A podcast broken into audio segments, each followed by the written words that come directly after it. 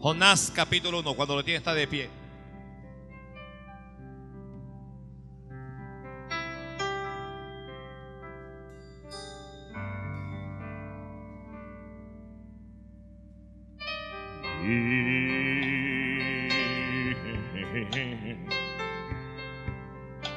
Voy a esperar que lo busque. Alguna gente no encuentra a Jonás.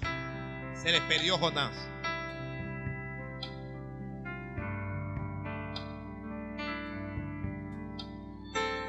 Todo mi ser te anhela, Jesucristo. Hmm. Lo tiene Jonás capítulo 1. Vamos, anciano.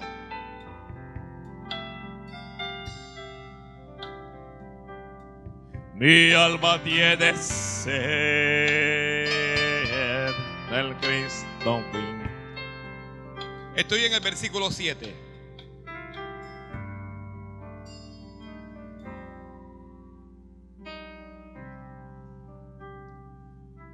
Perdón, perdón, dije versículo 7, es el versículo 17.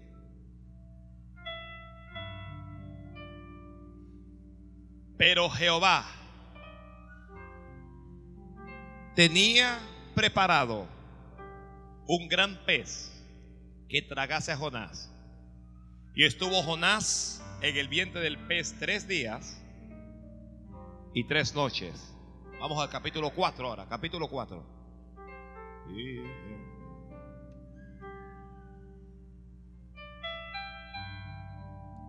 Versículo 6. Y preparó Jehová, Dios, una calabacera, la cual creció sobre Jonás, para que hiciese sombra sobre su cabeza y le librase de su malestar. Y Jonás se alegró grandemente por la calabacera. Versículo 7.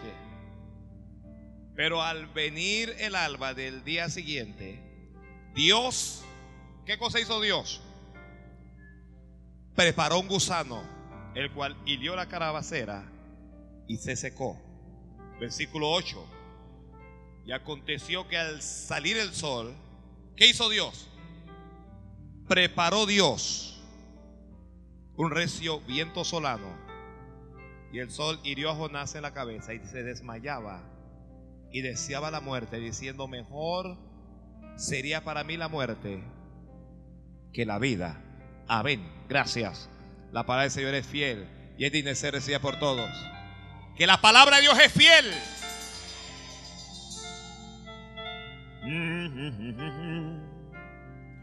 Mi alma tiene sed del Cristo vivo. Mi alma tiene sed del Cristo al principio. Todo mi ser te anhela, Cristo.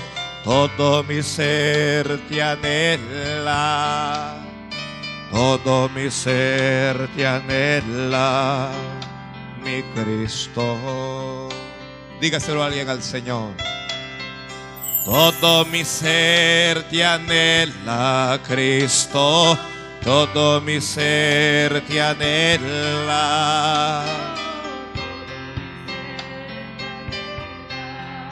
Querido Cristo, mi alma tiene sed, mi alma tiene sed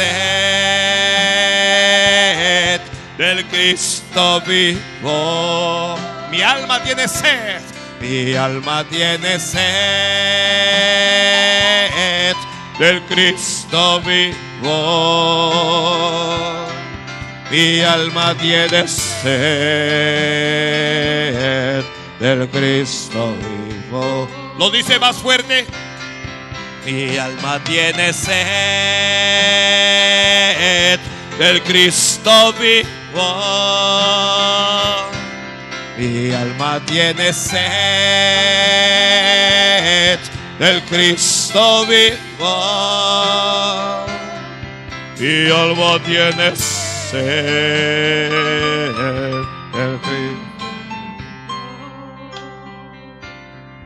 Leímos cuatro versículos del libro de Jonás. Y en los cuatro versículos hay un denominador común. ¿Cuál es ese denominador común? Decía, y Dios preparó. El 1.17 dice, dice, pero Jehová tenía preparado un gran pez. El 4.6 dice, y preparó Jehová Dios una calabacera. El 4.7 dice que, pero al venir el alba del siguiente día, Dios preparó un gusano. Y el 4.8 dice, dice, preparó Dios un viento solano. Dios tiene preparado algunas circunstancias para cada uno de nosotros. Dios, eh, eh, Dios prepara algunos eventos en la vida de cada uno de nosotros. ¿Ya? Entonces hay circunstancias que Dios va preparando para ti. Santo. ¿Alguien entiende lo que estoy diciendo? A veces las circunstancias que Dios prepara para nosotros no es agradable a nosotros. No, no quiere eso. ¿Quién quiere que lo traiga un pez? Pero Dios lo va preparando.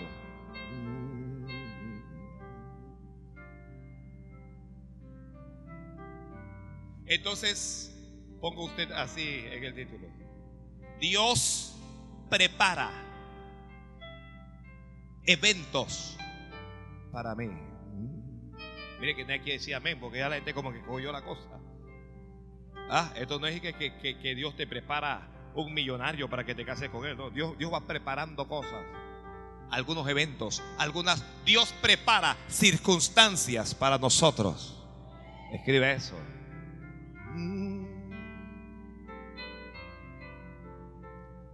La circunstancia que Dios mire al hermano que está ahí al lado suyo, o a la hermana, mírenla. Lo que Dios tiene preparado para ella no es lo que Dios tiene preparado para ti. Y lo que Dios tiene preparado para ti no es lo que Dios tiene preparado para ella. Dios, e, e, esto es personal.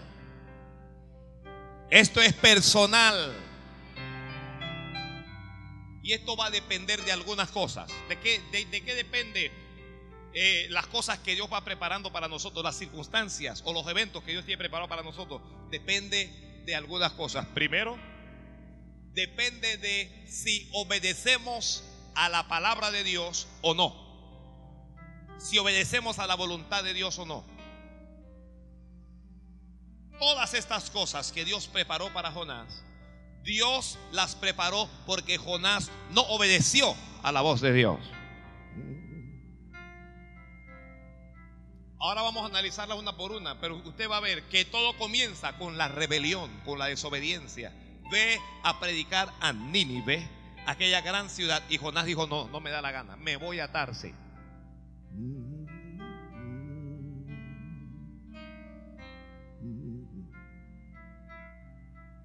Jonás pagó su pasaje y se fue él solo. Me voy lejos de Dios.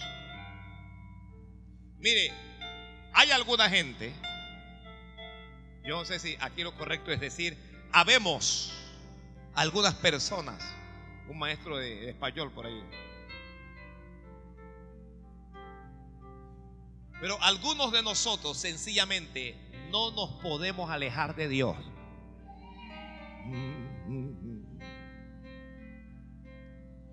No podemos alejarnos de Dios. No, no es que, que, no hagamos cosas más. No, es que no nos podemos alejar de Dios. Porque hemos sido sellados para Él. Amén, Señor. Yo también digo amén. Yo también digo amén. Algunos de ustedes van a tratar de alejarse de Dios y sencillamente no van a poder. Jonás dijo, hasta hoy llego con Dios. Me largo, me voy, no profetizo más, voy a hacer mi vida.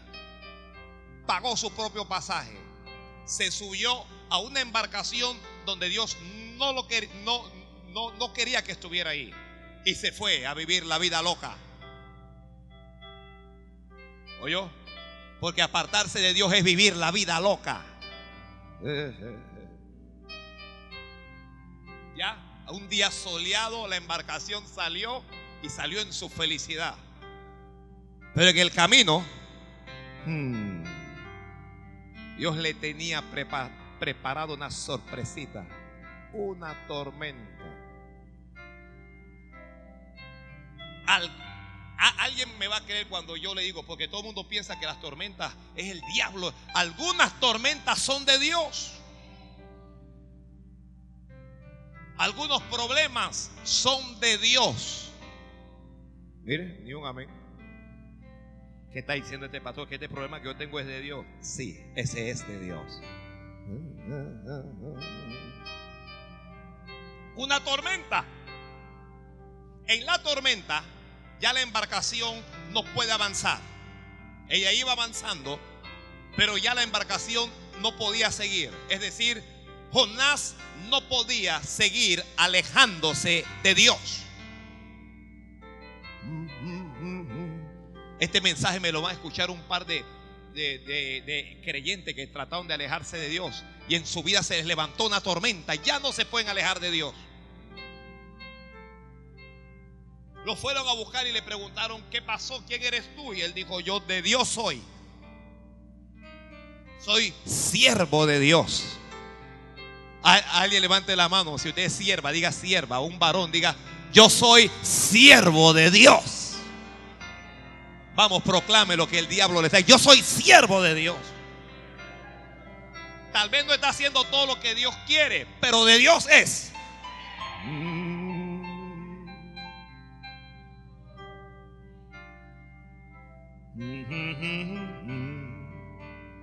Y Jonás dijo, si ustedes quieren que este problema termine, que si ustedes quieren que esta tormenta se aplaque, láncenme al mar, tírenme al agua gente dijo, no hombre, no podemos hacer esto. ¿Cómo vamos a tirar a este hombre al agua? Entonces el capitán y los lobos de mar dicen, ¿qué va? No lo vamos a tirar al agua, vamos a luchar. Y comenzaron a luchar. ¿Ya? Comenzaron a luchar. Pero usted sabe, Dios le tenía un huracán de categoría 2 y se lo elevó el Señor. Categoría 5. Ya ellos ven que la embarcación se quiere romper. Yo siempre he dicho, cuando Dios está tratando con un hombre, con una mujer, con un joven, nadie se meta. Cuando Dios está apretando a alguien, nadie se meta. Cuando Dios está quebrantando a alguien y lo está haciendo llorar, nadie se meta. No se meta. Aunque usted ame a esa persona, no se meta. ¿Por qué, pastor? Porque el que se mete, toma.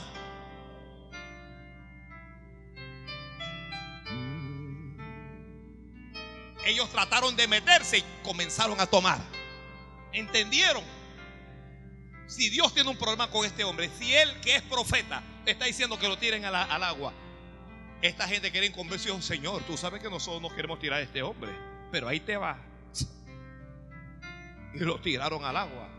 Tan pronto lo lanzaron al agua. ¿Ya? Tan pronto lo lanzaron al agua, hubo bonanzas. Tan pronto tú lances a alguna gente al agua, lo eches fuera de tu vida, vas a tener vas a tener bonanza. santo Dios, santo Dios. En el agua, Jonás no lo sabe. Pero Dios tenía preparado, dice la Biblia, esto, no es la imaginación de un pastor ignorante. La Biblia dice, pero Jehová tenía preparado un gran pez para que tragase a Jonás. ¿A cuánto les gustaría que los tragase un gran pez?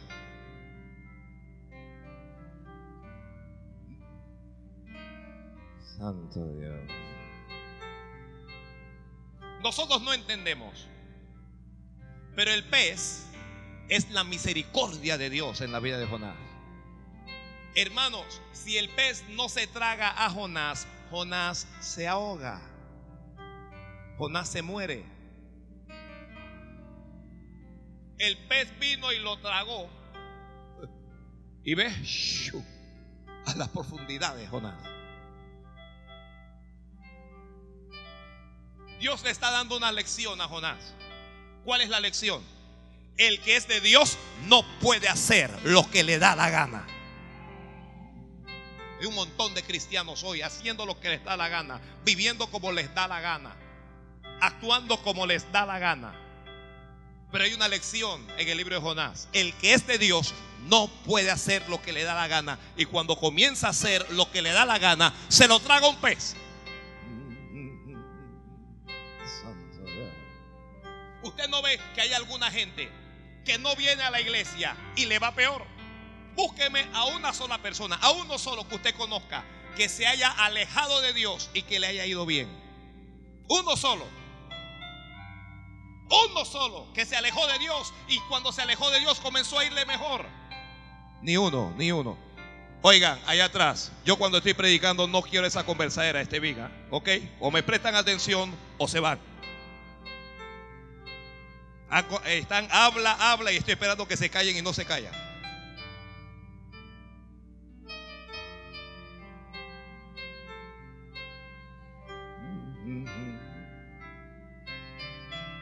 Alguien bendiga al Señor.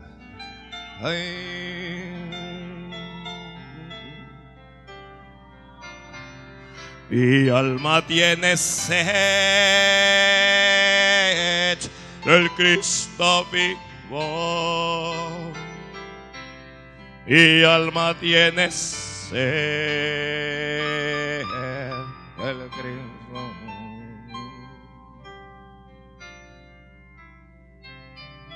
si no entras en la voluntad de Dios, te va a tragar un pez. El pez tomó a Jonás y lo llevó a donde Jonás no quería ir. ¿A dónde quería ir Jonás? Dígamelo a alguien. Quiere ir a Tarsis. Se iba de carnavales, Jonás. Me voy de carnavales. No voy a ningún retiro. Voy a la rumba. Muy bien. Ve a tu carnaval. Se lo tragó un pez. Y el pez lo llevó fue a las profundidades, a donde no quería ir.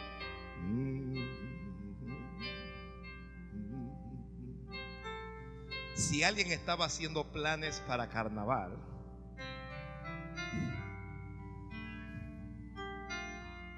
si alguien estaba inventando no ir al retiro, vaya modificando sus planes.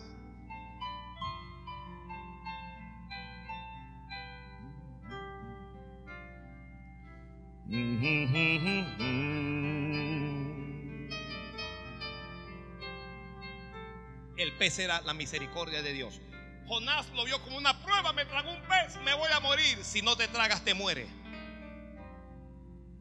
Hermano, hay algunos problemas en nuestra vida que si no tenemos ese problema, no estuviéramos aquí en Cristo. Algunos de nosotros, si no lloramos, si no sufrimos, yo, yo le voy a decir una cosa, si yo no me veo en peligro, yo nunca me hubiera convertido a Dios, jamás me convierto. Nunca. Pero el pez de Dios lo toma. Ya. Porque las circunstancias que Dios tiene preparado para nosotros nos protegen. Si hay alguien que está escribiendo. Lo primero que Dios está garantizando es, Jonás no se va a morir hasta que no se cumpla mi voluntad en su vida. Tú no te vas a morir hasta que no se cumpla la voluntad de Dios en su vida. Santo Dios. Escuche que Dios tenía preparado un gran pez. ¿Eso qué significa? Que los otros peces no se pueden tragar a Jonás. No es cualquiera que va a abusar de ti. No es cualquiera el que va a acabar contigo. No, Dios tenía un pez especial. Los tiburones no podían tocar a Santo Dios. Hermanos, ni siquiera cuando uno está mal los tiburones pueden acabar con uno. No, el que es de Dios es de Dios, hombre. El que es de Dios diga amén. El que es de... Tú no has nacido para que ningún tiburón acabe contigo. Tú no has nacido para ser la burla de este mundo. Tú no has nacido para ser esclavos de droga. Tú no has nacido para ser esclavos del sexo. Tú no has nacido para ser esclavo del alcohol. Tú no has nacido para ser esclavo de la brujería ni de la santería. Tú naciste para la gloria de Dios. Alguien diga amén, Señor.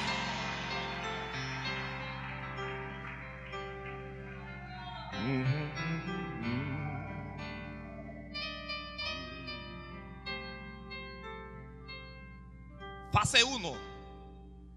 El primer evento de Dios. Un pez lo tragó. Lo llevó a las profundidades. Dios tiene preparado eventos en nuestra vida. Dios tiene preparado algunas circunstancias para que invoquemos su nombre. A veces somos muy fuertes y nadie, no, no necesito nada de Dios. No, yo no necesito a Dios. Yo puedo yo solo. Mis estudios, mi capacidad, mi intelecto, mi familia, mis, mis amigos, la palanca que yo tengo. Dios te va a enseñar. Jesucristo dijo, sin mí nada sois y apartados de mí nada podéis hacer. Alguna gente se desespera y se desespera y, se concentran en sus estudios y, y hermanos, y se hacen profesionales tan solo para pasar hambre. Profesionales, por lo menos aquí en este país. Usted toma un taxi y usted encuentra abogados, usted encuentra contadores públicos autorizados, usted, encuentra maestros conduciendo, profesores conduciendo taxi. ¿Qué, ¿Qué, pasó? No, no es que la profesión los iba a llevar. No, no es la profesión, es la misericordia de Dios la que nos bendice. Ahora, cuidado, cuidado. Hay que tener cuidado con esto porque alguien estará pensando, pues entonces, ¿para qué estudio? No, Dios nos llamó a la excelencia. Tenemos que estudiar. Usted tiene que estudiar. Usted tiene que hacerse un profesional. Mientras más usted estudie, más Dios les puede usar y más lejos los puede llevar. ¿No le gustó eso a un grupo? Porque alguna gente dice, no, yo entonces no voy para la universidad. Vas a vender plátano.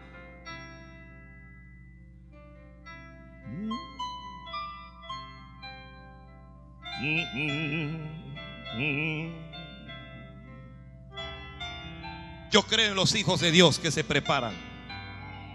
Yo creo en los hijos de Dios que estudian. Yo creo en los hijos de Dios que se hacen profesionales. Tal vez no seas un profesional hoy, pero no tienes por qué morir así.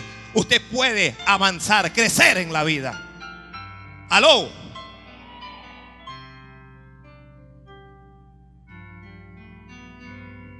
Hay gente de 40 años, 40 años y no ha estudiado y usted piensa que ya no puede estudiar. Usted puede comenzar.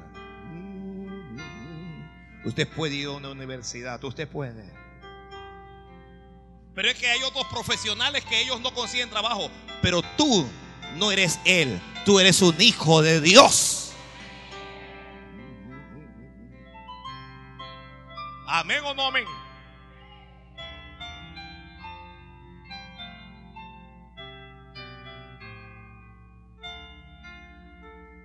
Esa tesis hay que sacarla.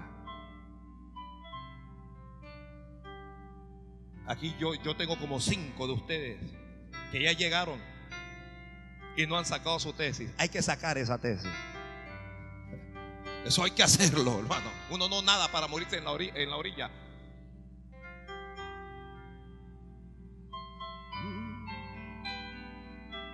El que estudia y estudia y estudia y hace todas sus materias, hace todo y, no saca su tesis, es como que si no hubiera estudiado.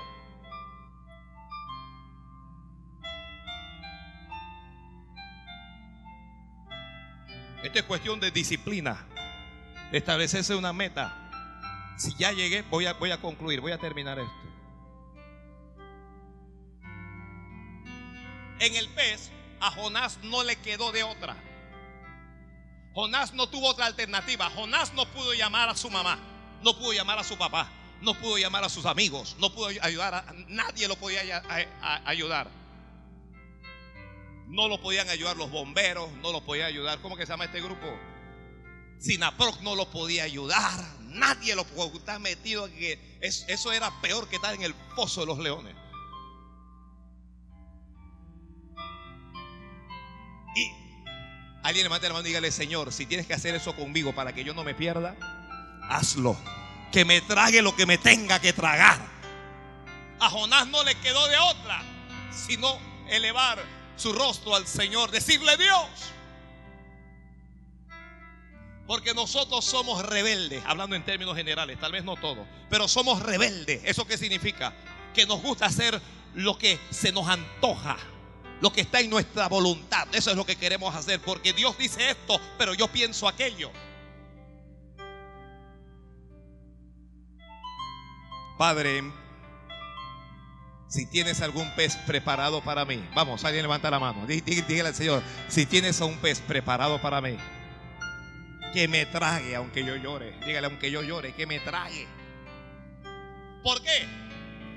Porque en el pez de Dios, el, el, pez que Dios tiene preparado para ti, no es para matarte. Ese pez no es para matarte.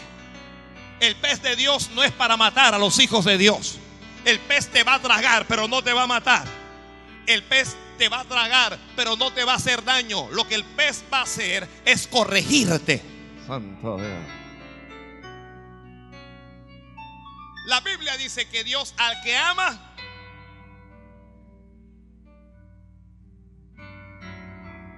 y azota al que recibe por hijo.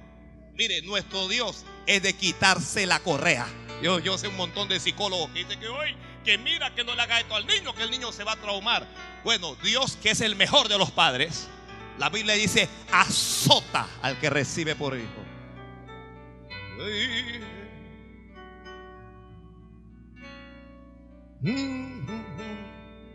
Ya yo lo dije en el primer culto.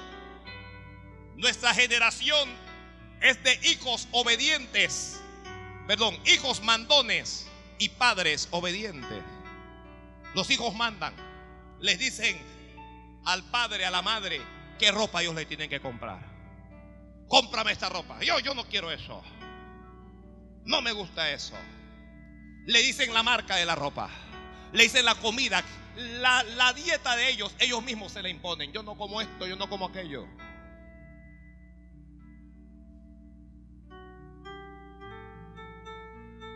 Yo acabo de ver, yo, hermana, ese hijo suyo, no, eso no puede ser, él no se manda, eso es un menor. El menor no se manda. En este país, en, tu casa, él no se puede mandar. Él tiene, él tiene que hacer lo que tú dices, no lo que él le da la gana. Mire, en mi casa mis hijos no se pueden mandar. No pueden, hermano. Yo me muero primero. Mis hijos no pueden hacer lo que les da la gana. Es el padre el que decide. Usted ve a esos muchachos de ahora, hermano. Andan con unos pantalones que se le está cayendo. Yo en estos días le, dije a alguno y que, oye, hey, se te ve la alcancía. La alcancía la estás mostrando, muchacho, escóndelo.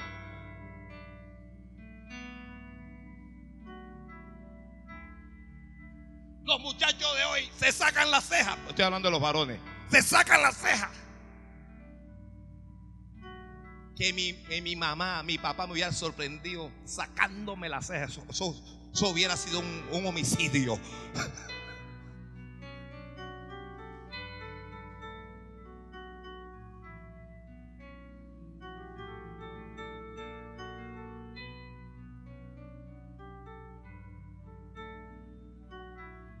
Yo los veo ahora unos pantaloncitos bien apretados a lo Olivia Newton-John, lo que vi en esa película y que gris. Bien apretado. Y los padres son testigos de lo que están pasando en, la vida de sus hijos. Ay, pastor, sí, pastor, dígale. Miren, mírenlo como viste. Hermana, ¿y usted para qué está? ¿Usted qué es moga o qué?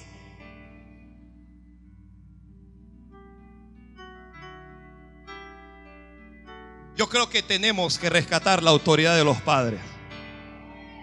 Yo creo que los padres Estoy hablando de manera especial con los hijos que son menores. Con los hijos adultos todavía, si el hijo adulto vive en casa, está bajo, bajo su autoridad. Pero cuidado, que hay algunas cosas que usted, ya, ya, ya cuando el hijo es un adulto, hay algunas libertades que él tiene por ley, por derecho, porque Dios se lo da.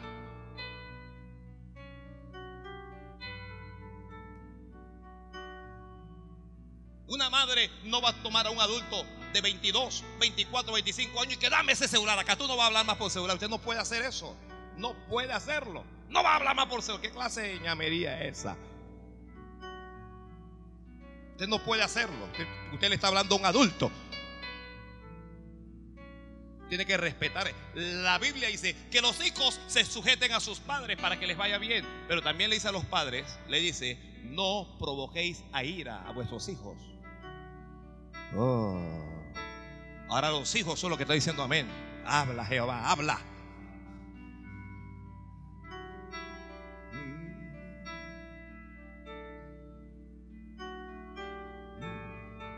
Ya, yo, deja eso de los hijos y los padres. Usted vea cómo cría a sus hijos.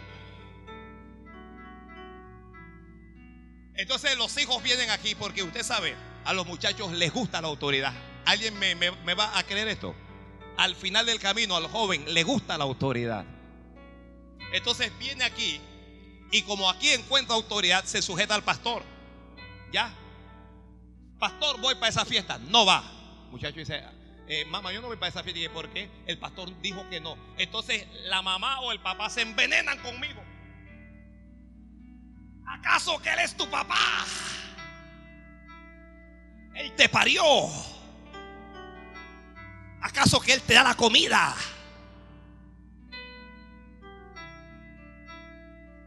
En vez de meterle mente a esto y decirle, hey, voy a coordinar con el pastor y entre el pastor y yo, a este o a esta nos la vamos a llevar lejos.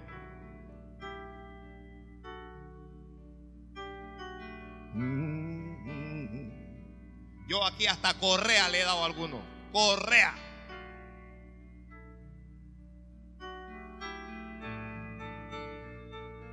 Y esos muchachos me quieren. E, e, eso es lo que uno le da correa. Ay, pastor.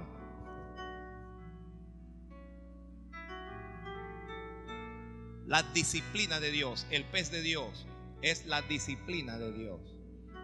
La disciplina. Todos los que estamos aquí, todos necesitamos disciplina. Todos necesitamos que Dios nos azote de vez en cuando. Todos, pastor, diácono, músico, el que sea, todos necesitamos que Dios nos azote porque nos llenamos de soberbia, nos llenamos de altivez, comenzamos a hacer lo que nos da la gana y Dios de cuando en cuando tiene que azotar. Santo Dios, yo pensé que las lluvias habían terminado, varón. Yo estas lluvias siempre la veo como una señal de Dios. De que siga hablando. Ese es cuando yo estoy en el centro.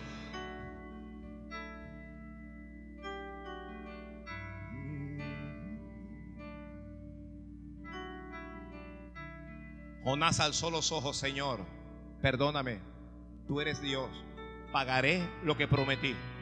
Si te dije que te iba a servir, te voy a servir.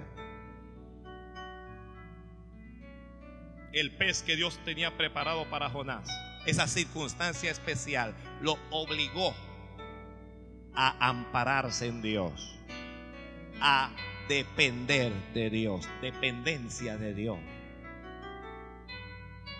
Dios le da orden al pez y el pez arroja a Jonás. Y cuando Jonás sale, hermano, ya Jonás no quiere más relajo. Eh, Jonás se va para Nínive, cambió de planes.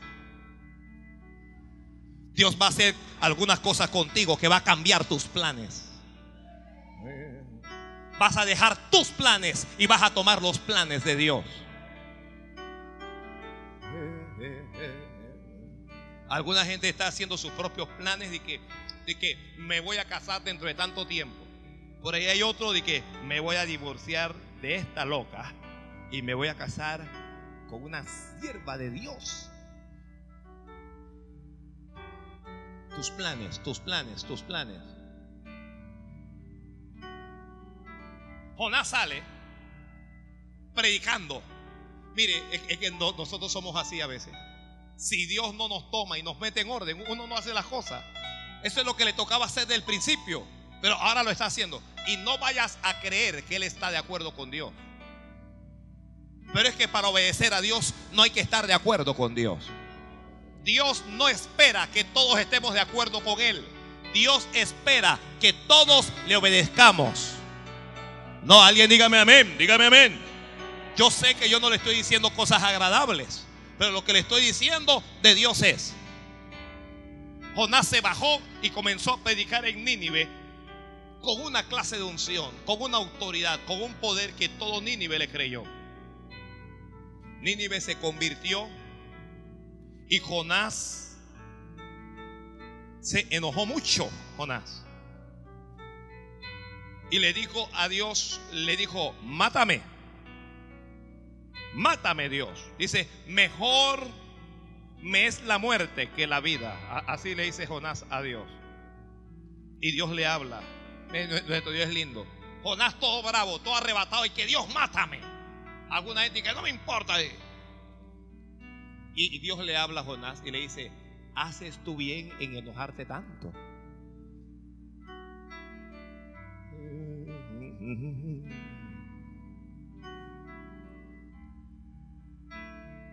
Desde hoy en adelante, cuando usted vea que alguien está enojado así en su casa, esposo, esposa, hijo, usted hágale esta pregunta.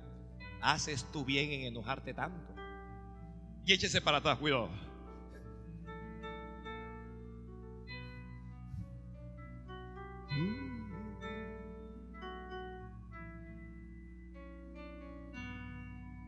Nuestro Dios es tremendo. El, hombre arrebatado. Y Dios dice haces tú bien en enojarte tanto. Oye, pero ¿por qué te enojas?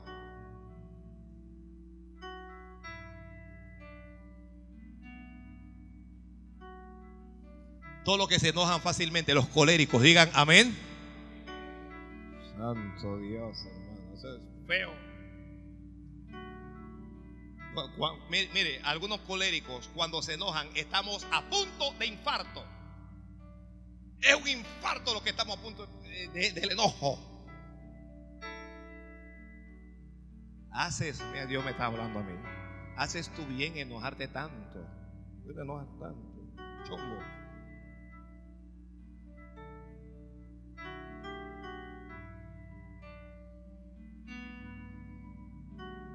Y Jonás ni le contestó.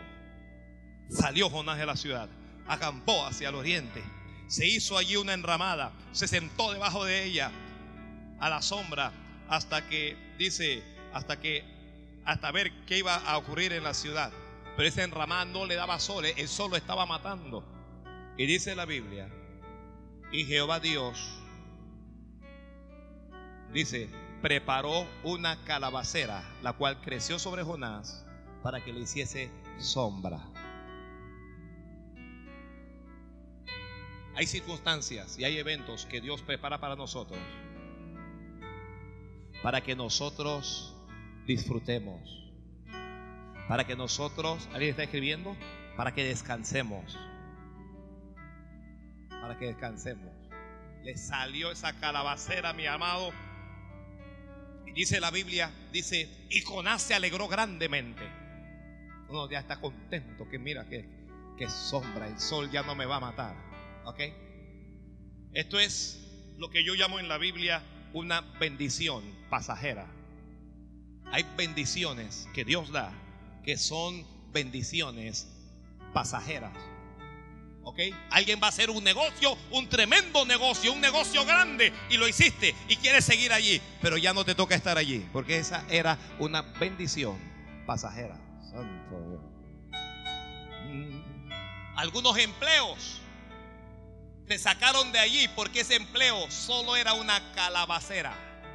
Te iba a dar sombra por un tiempo. Ibas a comer, te ibas a recrear, ibas a estar bien contento.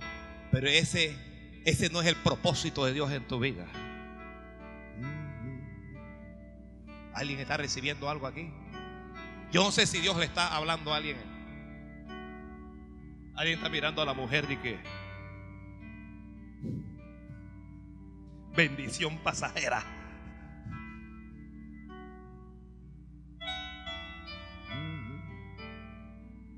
Jonás allí dormido en la calabacera.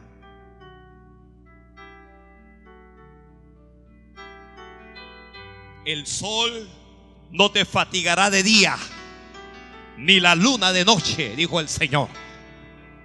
Cuando el Señor vea que el sol comienza a fatigarte, el Señor va a hacer algo para ti. Algo va a hacer Dios para ti. Alguien diga amén, Señor, amén. Cuando Dios vea que el sol comienza a fatigar a sus hijos, Dios va a hacer algo para que ese sol no los fatigue. La Biblia dice que cuando Israel salió de Egipto, delante de Israel iba Jehová eh, de, día, dice, iba como columna de nube y de noche como columna de fuego. ¿Para qué era esa columna de nube? Para que el sol no matara a los israelitas, para que no los fatigara. Señor. ¿Eso qué significa? Significa esto. Dios no va a permitir que tú vivas algo que no puedas soportar. Eso significa que cuando el sol sea muy, muy, muy fuerte, Dios va a hacer crecer una calabacera a tu lado. Esto, esto, esto me lo tiene que escuchar alguien en el oncológico, alguien en, la cara. Algo, algo va a hacer Dios para que el sol no los fatigue tanto, para que el sol no los arruine, para que el sol no los destruya. Jonás estaba amargado, estaba enojado, él mismo trató de hacer una enramada, pero eso no funciona. Eso no funciona, hermanos. Lo que nosotros hacemos para alegrar nuestra vida, lo que nosotros hacemos para mejorar nuestra vida, esas cosas no funcionan. A veces nosotros hacemos planes y ejecutamos los planes, pero esos planes no funcionan. Mejor son los planes de Dios. Mejor son los planes de Dios. Las cosas que Dios tiene preparadas para nosotros.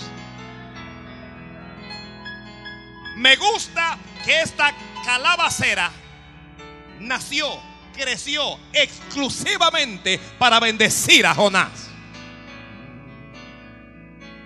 Esa calabacera no creció para dar calabazas.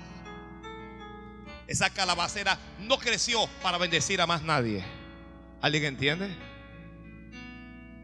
Hay cosas que Dios ha hecho o que Dios va a hacer solo para bendecirte a ti. Amén, amén, amén, amén.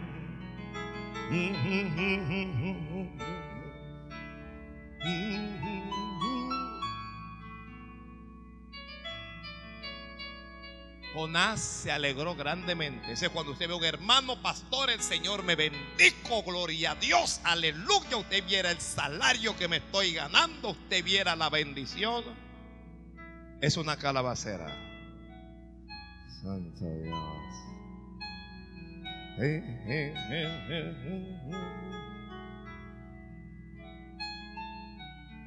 Señor, gracias por todas las calabaceras que tú vas a enviar este año. Alguien dígale gracias. Solo que la calabacera viene con un problema. ¿Cuál es el problema? No nos trae lecciones o al menos no estamos conscientes de las lecciones cuando está la calabacera. Jonás no se puso a pensar, ay, qué bueno es Dios, gracias al Señor que me envió esta calabacera. Oh, qué bendición, cómo Dios me ama, cómo Dios me protege, cómo Dios me guarda. Nada de eso. La Biblia solo dice, se alegró, ni gracias le dio a Dios. Y eso es lo que pasa con algunos de nosotros cuando Dios nos bendice. No nos detenemos a pensar, esto viene de Dios.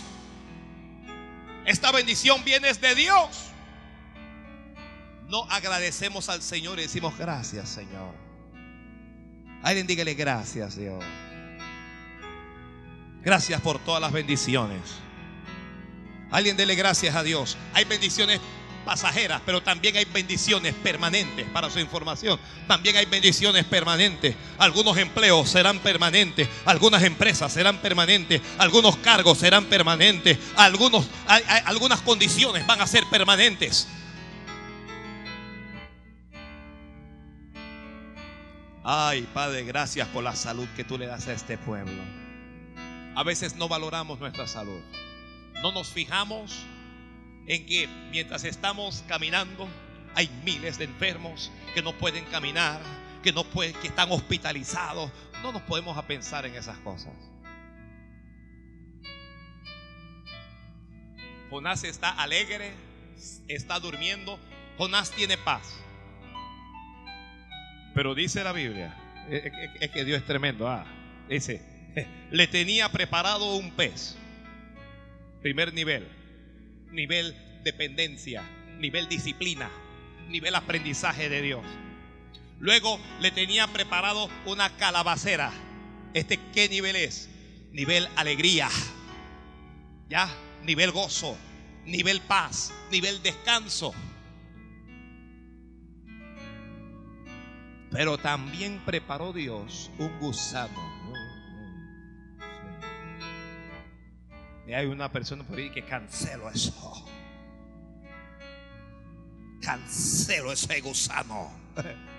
No puedes cancelar lo que Dios ha preparado. No puedes cancelar lo que Dios ha preparado para ti.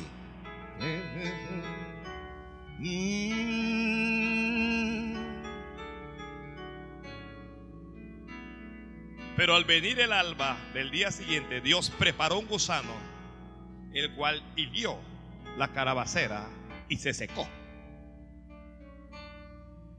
¿Sabe usted en qué nivel entra Jonás otra vez? Otra vez está enojado con Dios ahora. ¿Alguien está enojado aquí con Dios? ¿Aló?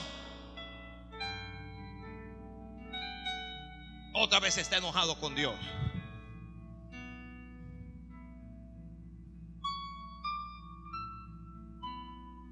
¿Cómo Dios me va a quitar esta calabacera? No se dio cuenta que Dios se lo había dado, pero se dio cuenta cuando Dios se lo quitó.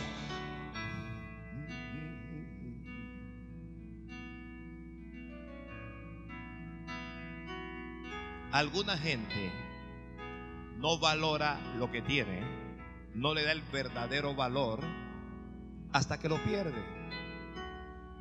Es cuando lo pierde que se da cuenta, Dios mío, qué privilegio tenía yo, qué bendición era, pero ya se secó la calabacera. La Biblia dice, se secó. Si la calabacera se secó, viene una crisis de nuevo. Viene una crisis. Usted se ha dado cuenta de que esto del camino de la fe, esto funciona así. Se presenta un problema, ¿ok? Y uno comienza a orar, a clamar, a buscar de Dios y todo lo demás. Dios envía el milagro, uno recibe la bendición, uno se goza, tiene paz, tiene alegría. Y al ratito siguiente, otro problema. ¿Se ha dado cuenta de eso? ¿Ah? Y cuando no es Shana, es Juana. Y si no, la hermana.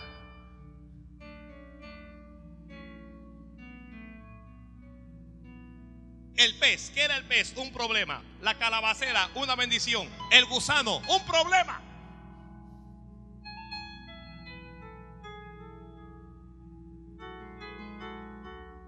Dios enseñándoles. Los que no aprendemos a las buenas, aprenderemos. Usted sabe que dice que la, la, gente no, na, nadie aprende por, por cabeza de otro. Está la madre, oye hija, que, mira, porque hija, que ay mamá, ya, yo, ya eso lo sé, ya, ya eso lo sé. Eres una anticuada, vieja, prehistórica. Ahí está, allá. Porque la hija, el hijo no sabe que ya mamá pasó por allí y que le quiere ahorrar el golpe.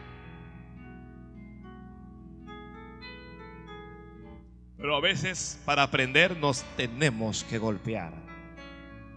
Mamá, a veces sus hijos para atender, aprender, tienen que darse sus propios golpes. Yo sé que usted quisiera evitarle eso, pero a, veces no hay otra forma. Ya Jonás está aprendiendo a puño, a palo, azote tras azote. Jonás está enojado con Dios otra vez. Este Jonás parece hasta rencoroso. ¿Usted sabe cuál es el problema de, de, Jonás con Dios? Que Dios no había destruido a Nínive y que la palabra que él profetizó no se había cumplido. Ese era su problema. Dios no me ha respaldado. Se parece tanto a nosotros. Cuando Dios no nos da algo, nos portamos como unos malcriados. No voy a orar. ¿Sabes qué? A partir de hoy no voy a orar. Entonces viene, el cónyuge. Que, eh, vamos a orar. Ora tú. No voy a ir a la iglesia. Uno mete en disciplina a Dios. No voy a la iglesia. No voy a dar ningún diezmo. Y Dios tranquilito ahí en el cielo dijo, ¿qué le pasa? ¿Tú visto fulano? Tráeme la correa. Le dice un ángel, tráeme la correa.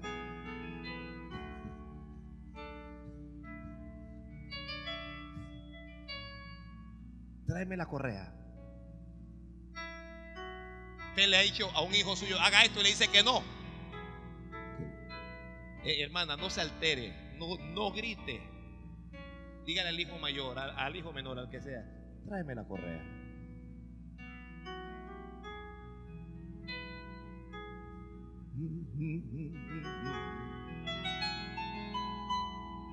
El gusano salió y comenzó a trabajar. Jonás pensó que esa sombra le iba a durar toda la vida, pero eso no le iba a durar toda la vida. Hay cosas que no nos van a durar nada. Mire, el, que está en bendición, gócese, porque algunas bendiciones vienen y se van. Punto. Elías estaba en el arroyo de Kerit y los cuervos le traían pan por la mañana y pan por la carne, pero llegó el momento en que el arroyo se secó. Llegó el momento en que Dios le dijo, sal del arroyo. Bendición pasajera. Y este gusano no lo había mandado el diablo. Mire, para, para tratar con sus hijos, Dios usa hasta los gusanos.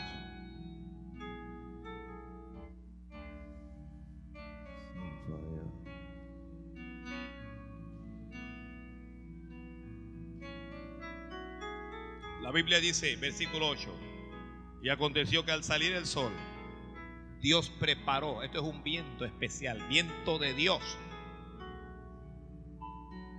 Dios preparó un viento solano que golpeaba a Jonás en el rostro. La condición de Jonás es mala ahora, ¿ya? Porque dice, el sol hirió a Jonás en la cabeza y Jonás se desmayaba. Jonás se desmayaba, hermano. Esto es que se desmaya ya. Usted podrá desmayarse, pero no te vas a morir. No te vas a morir. No te vas a morir. Los eventos que Dios tiene preparados para nosotros son para disciplinarnos. Los eventos que Dios tiene preparados para nosotros son para enseñarnos. Los eventos que Dios tiene preparados para nosotros son para formarnos, para darnos formación. Los eventos que Dios tiene preparados para nosotros son para levantarnos. ¿Alguien lo escribió? Desmayándote y levantándote.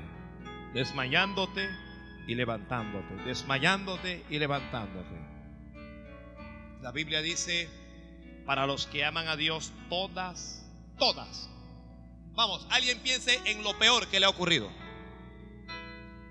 Piense en lo peor que le ha ocurrido desde que usted nació hasta hoy. ¿Qué es lo peor que le ha ocurrido? Para los que aman a Dios, todas las cosas les ayudan a bien. Esto es a los que han sido llamados conforme a su propósito. Todo lo malo que te ha ocurrido, ese gusano te va a ayudar a bien. Ese viento solano te va a ayudar a bien. Ese sol que te está hiriendo la cabeza te va a ayudar a bien. Ese pez tragándote te va a ayudar a bien. Ese regaño que te ha hecho llorar te va a ayudar a bien. Esa mano tan fuerte, tan disciplinada, te va a ayudar a bien. Esa herida que te hiciste, te va a ayudar a bien. Ese golpe que te diste, te va a ayudar a bien. Ese fracaso que tuviste, te va a ayudar a bien. Te va a ayudar a bien.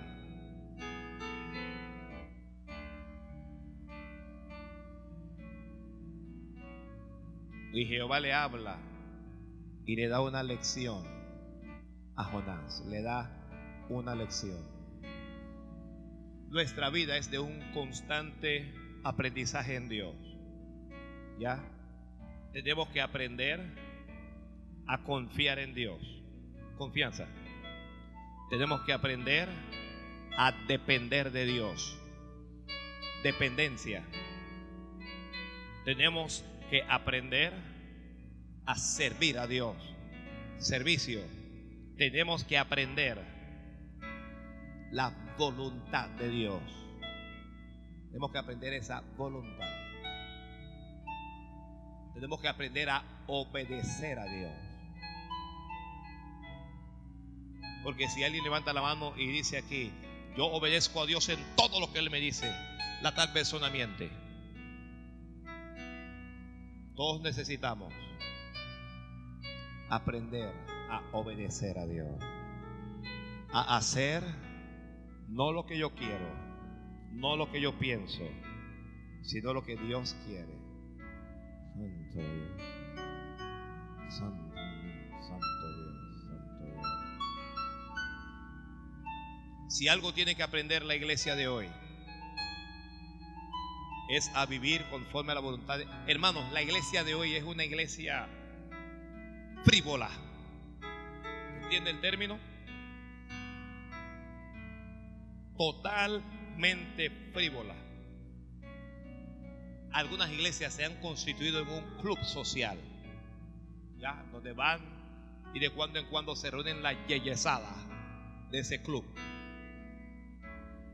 Y no entendemos que estamos en una embarcación cuyo capitán es Jesucristo. No entendemos que Dios quiere que seamos diferentes. Este, este, era un hombre de Dios. De Dios era un siervo de Dios. Pero era un hombre totalmente rebelde, hacía lo que le daba la gana, un hombre iracundo, un hombre que se enojaba por cualquier cosa, un hombre que no tenía amor. Dios quería enseñarles cosas. Dice, tú te enojas por esa calabacera, la amaste tanto, nació en la mañana y murió en la noche.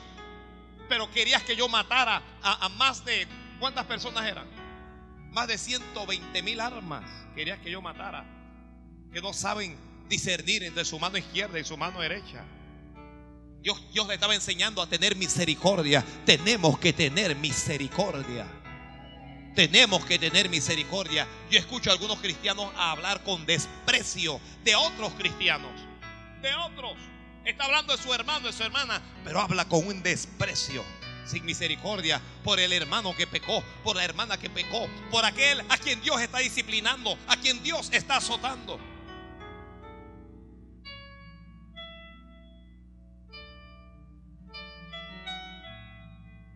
En estas lecciones está, perdona como ha sido perdonado. Dios perdonó a Jonás cuando Jonás se alejó de Dios. Pero Jonás no quería perdonar a Nínive.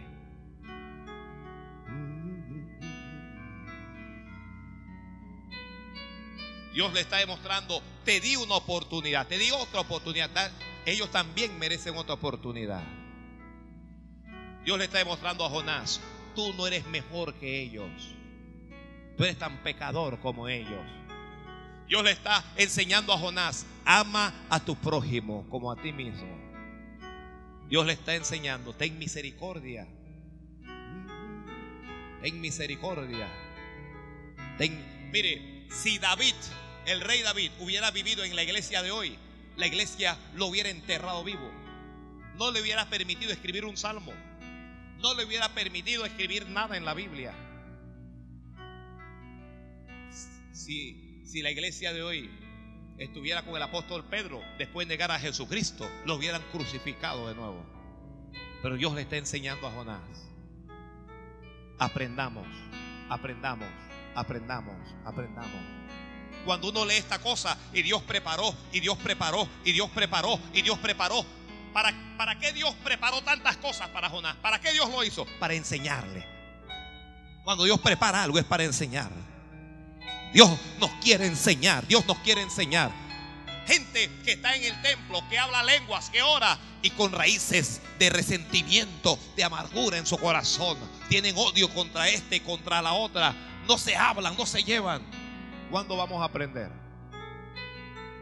¿Cuándo vas a aprender? Cuando, pastor, pero es que él me hizo, ella me hizo, y no has leído que quien te hiera en una mejilla, que pongas también la otra. ¿No has leído que Dios dijo, misericordia quiero y no sacrificio?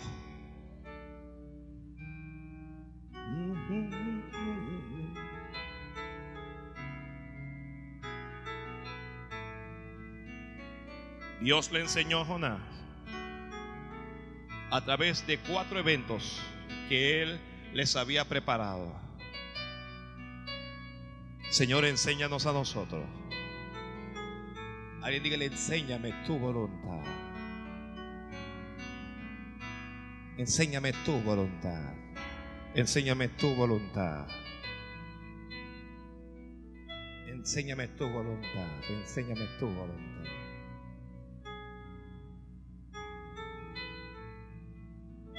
Como yo dije la semana pasada, aquí no vemos qué fue de la vida de Jonás después. ¿Qué, fue lo que hizo Jonás? Se arrepintió, le pidió perdón a Dios, comenzó a hacer lo que Dios quería, eh, le pidió perdón a Nínive, siguió profetizando, no lo sabemos. Aquí sabemos lo que Dios preparó. Dios tiene cosas preparadas para nosotros que primero nos van a disciplinar que luego nos van a alegrar, que luego nos van a hacer sufrir. Disciplina, alegría, quebranto, quebrantamiento. Y que luego nos va a hacer vivir conforme a su voluntad. Yo no creo que a la iglesia haya que estar predicándole todos los días. Dios te va a enriquecer. Dios, ese es el mensaje popular. Usted se va a las iglesias. Ese es el mensaje de las iglesias, hermano. Pero a la iglesia no le están enseñando la misericordia, el amor, el compromiso con Dios, el perdón.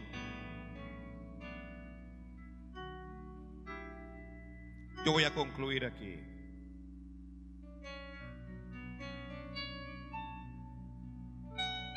No sé qué cosas Dios tendrá preparado en tu vida.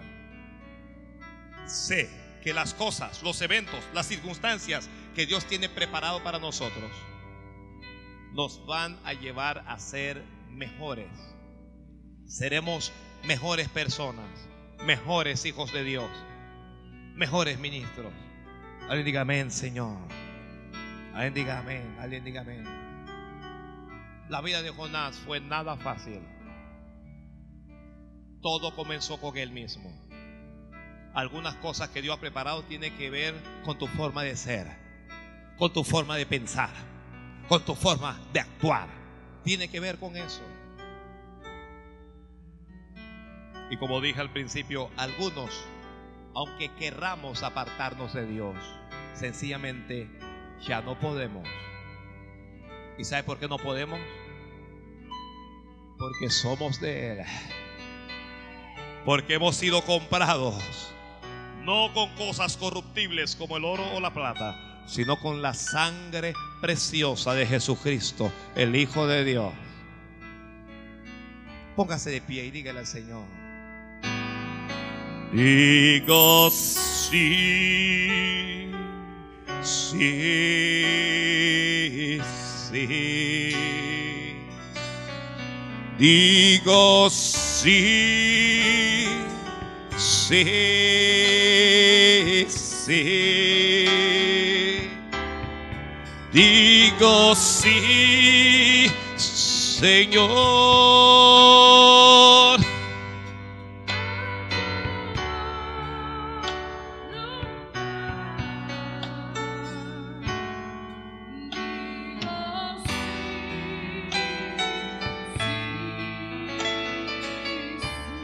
Yo quiero orar por alguien que le diga a Dios, Señor, yo no soy perfecto, pero tú me has dicho que tienes cosas preparadas para mí. Alguien dígale, Señor, dame el espíritu correcto. Ayúdame a humillarme. Ayúdame a rendirme delante de ti. Y alguien dígale, dame la sabiduría para aprender de esas cosas que tú tienes preparados para mí. Yo quiero orar por lo menos unos cinco minutos en el altar con todo aquel a quien Dios le habló. Solo si Dios te habló. Si Dios te dijo algo en este mensaje, sal de tu silla, sal de tu lugar y dile sí al Señor. Digo sí, sí, sí. Digo sí, sí, sí.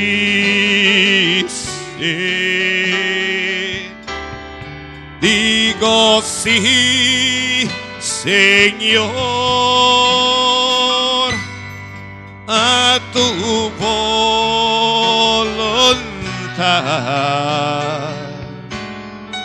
Digo sí, sí, Venga y dígale sí al Señor. Digo sí, sí, sí. Dile sí. Digo sí, sí, sí. Digo sí, Señor,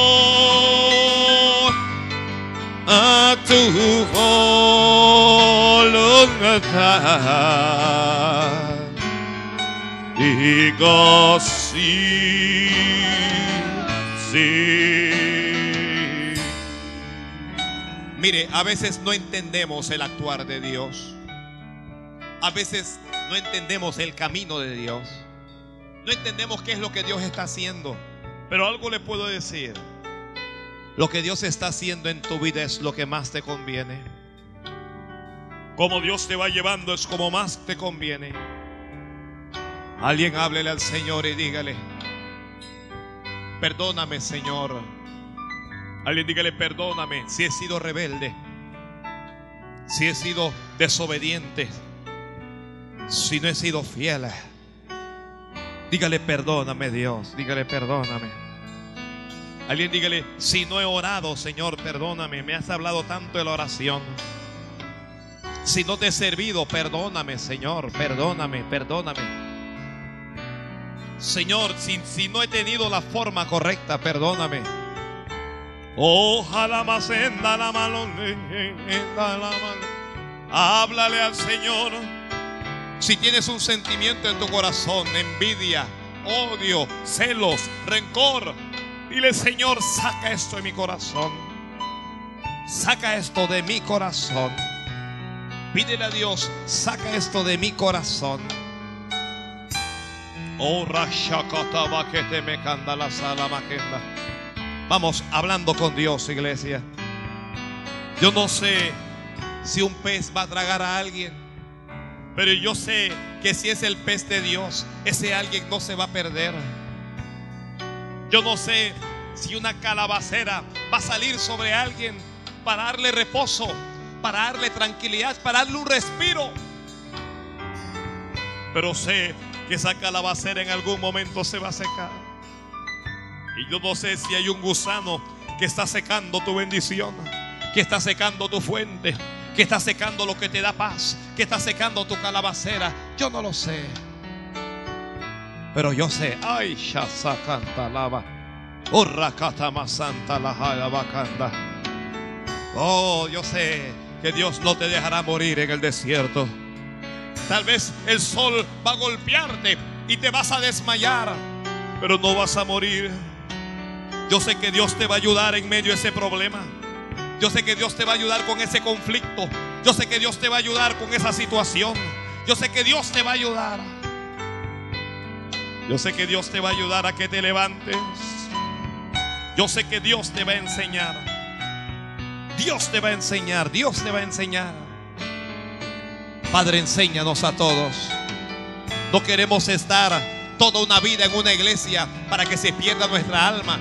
Yo no quiero estar todo el tiempo en la iglesia para que nuestra alma se pierda, Señor. Enséñanos para heredar el cielo, para ganar el cielo, Señor. Enséñanos para un día poder presentarnos delante de ti. Para un día, Dios mío, Señor, poder ser aprobados por ti. Levanta las tormentas que tengas que levantar. Envía los peces que tengas que enviar. Levanta las calabaceras que tengas que levantar, Padre. Señor, manda los gusanos que tengas que mandar. Envíe el viento que tú quieras, Padre. Señor, que el sol haga con nosotros como tú quieras. Alguien dígale, yo quiero estar es en tus manos. Yo quiero es depender de ti. Yo no quiero depender de mí mismo. Vamos, habla con Dios. Háblale a Dios. Háblale al Señor. Háblale al Señor.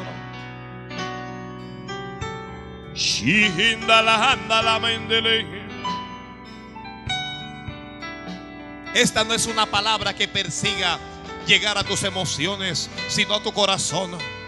Esta no es una palabra que te quiera alegrar, sino que quiere que tomes conciencia de qué cosas, qué rumbo tienes tu vida, de que Dios ha preparado cosas, Dios ha preparado personas, Dios ha preparado eventos, Dios ha preparado situaciones en las que tú vas a estar, pero eso es para mejorarte, eso es para llevarte a Él, eso es para que le sirvas, eso es para que vivas para Él, eso es para que le obedezcas. Oh,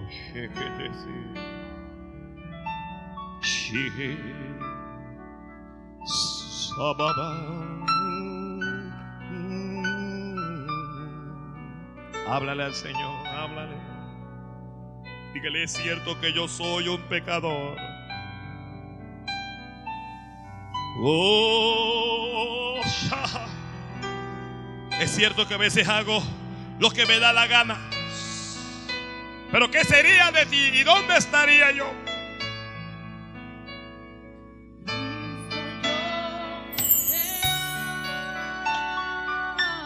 Dile a pesar de todo, yo te amo, Señor. Tú sabes que te amo.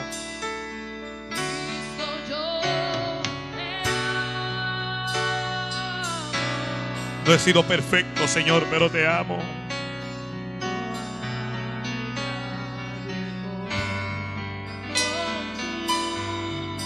Oh. Jesús. Díselo con tu corazón. Cristo, yo te amo. Díselo con tu alma.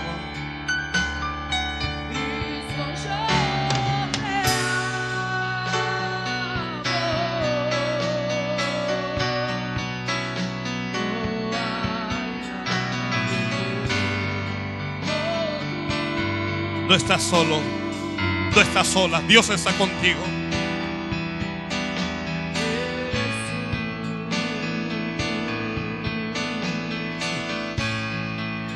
Y no sé dónde estuviera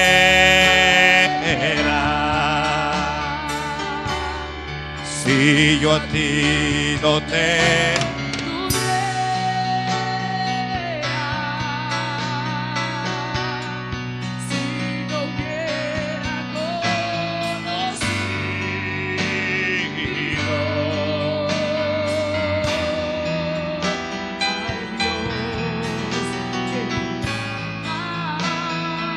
Gracias, Señor, gracias, gracias. No sé dónde estuviera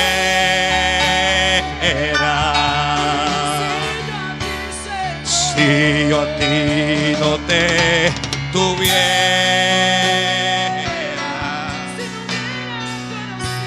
Si no hubiera conocido.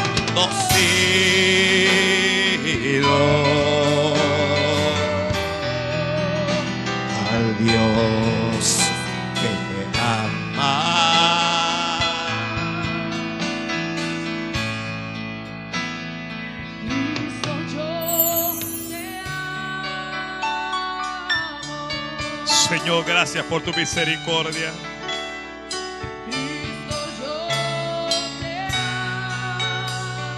Gracias por tu paciencia, Señor, gracias.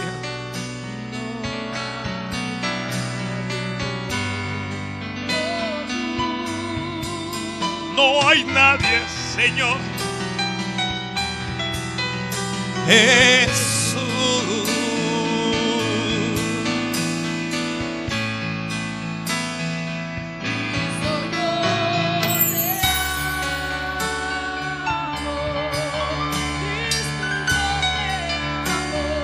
Cristo yo te amo.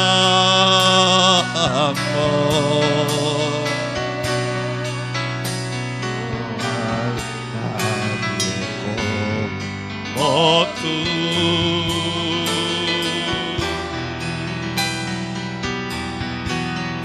Jesús.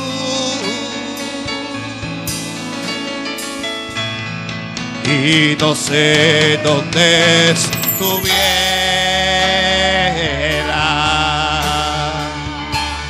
si yo a ti no te tuviera.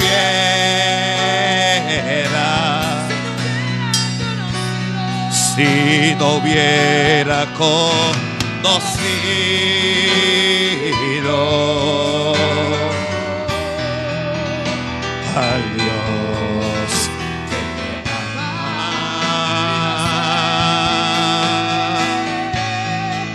No sé dónde estuviera.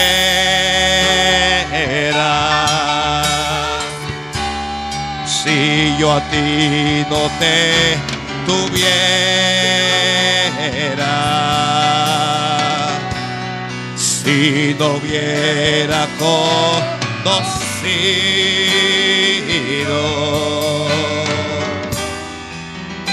al Dios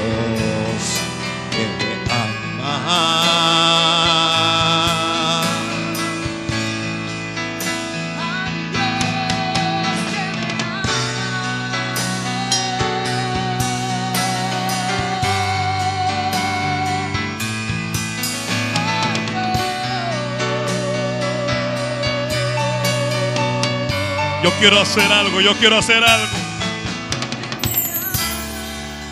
Levante las manos allí donde está. Y dígale a Dios, gracias te doy por todas las cosas que han ocurrido en mi vida. Aún por aquellas que no son buenas. Aún por aquellas que me han hecho llorar. Hoy yo creo, Señor, que tú has preparado, que tú preparas y que prepararás cosas para mí. Va a haber algunas circunstancias en donde no me va a gustar lo que tú estás preparando. En otras ocasiones me voy a alegrar por lo que tú preparas.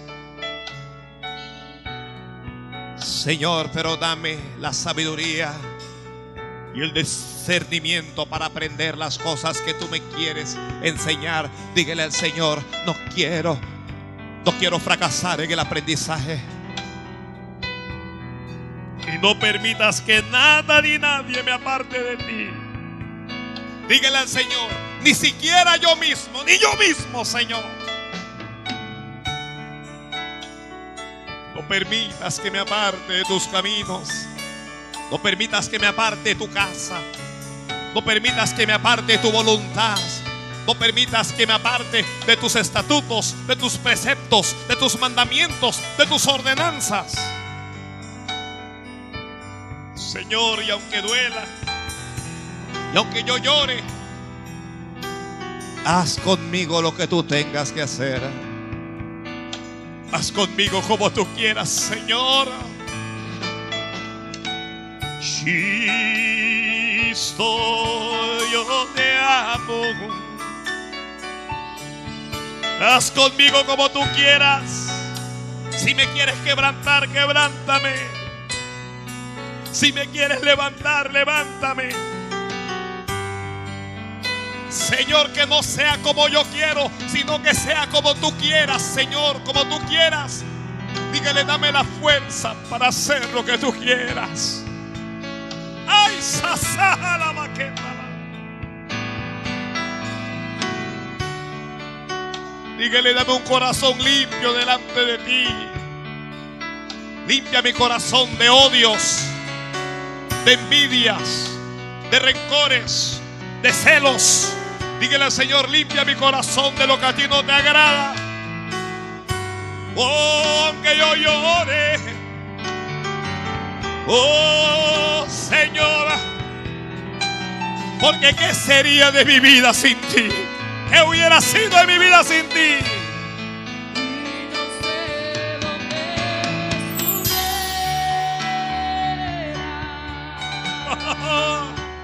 Si yo a ti no te tuviera.